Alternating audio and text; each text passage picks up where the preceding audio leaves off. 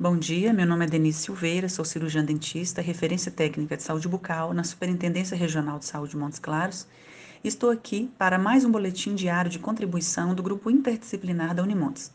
Iremos apresentar hoje a nota técnica publicada no site do INCA no dia 6 de abril de 2020, referente aos riscos do tabagismo e do uso e compartilhamento de narguilé para infecção por coronavírus, baseada nas evidências científicas.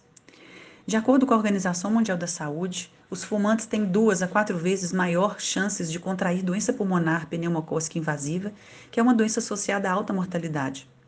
O risco de influenza é duas vezes mais alto e mais grave em fumantes em comparação com não fumantes. E no caso da tuberculose, fumantes têm duas vezes mais risco de contrair a infecção e quatro vezes maior de mortalidade por essa enfermidade.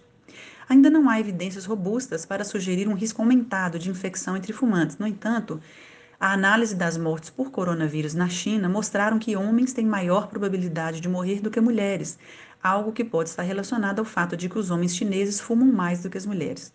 Entre os pacientes chineses diagnosticados com pneumonia associada ao coronavírus, a chance de progressão da doença, inclusive até a morte, foram 14 vezes maiores entre pessoas com histórico de tabagismo em comparação com as que não fumavam. Esse foi o fator de risco mais forte entre os examinados.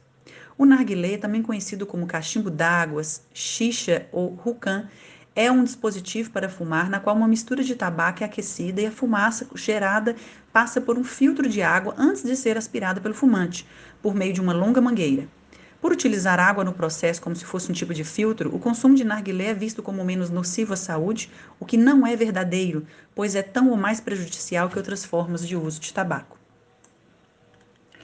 O fumar narguilé normalmente é uma ação feita em grupos. Cada sessão dura em torno de 45 a 60 minutos. Uma rodada de uma hora produz fumaça que pode equivaler ao consumo de 100 cigarros. A mangueira do narguilé é passada de pessoa a pessoa e todas compartilham a mesma piteira, que é a parte colocada na boca. Dessa forma, é razoável imaginar que o fumante de narguilé estará exposto a diversos micro-organismos que podem causar doenças, inclusive o coronavírus. O risco de transmissão de agentes infecciosos por meio do fumo do narguilé é altíssimo, pois os micro-organismos podem passar facilmente por meio das piteiras e mangueiras de uma boca para outra. Cabe ressaltar ainda que os fumantes costumam tossir nas mangueiras de narguilé e a umidade da fumaça do tabaco promove a sobrevivência de micro-organismos dentro dela. O uso de água fria na base e jarro pode facilitar a sobrevivência de vírus e bactérias. Além disso, a disseminação de doenças infecciosas também pode resultar da preparação manual do narguilé sobre a qual não se tem controle. Alguns países da região do Mediterrâneo Oriental, como Irã, Paquistão, Catar, Arábia Saudita, proibiram o uso de narguilé em locais públicos como cafés, bares, restaurantes para evitar a transmissão do coronavírus.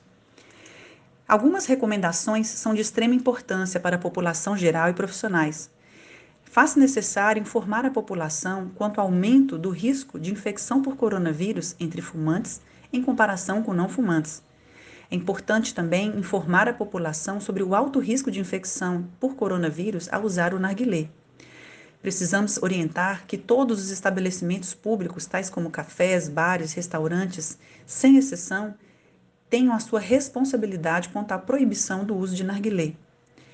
Orientar também que fumantes precisam conhecer o mal que o fumo faz à sua saúde e que não compartilham narguilé ou outros dispositivos de fumo incentivar que o fumante pare de fumar.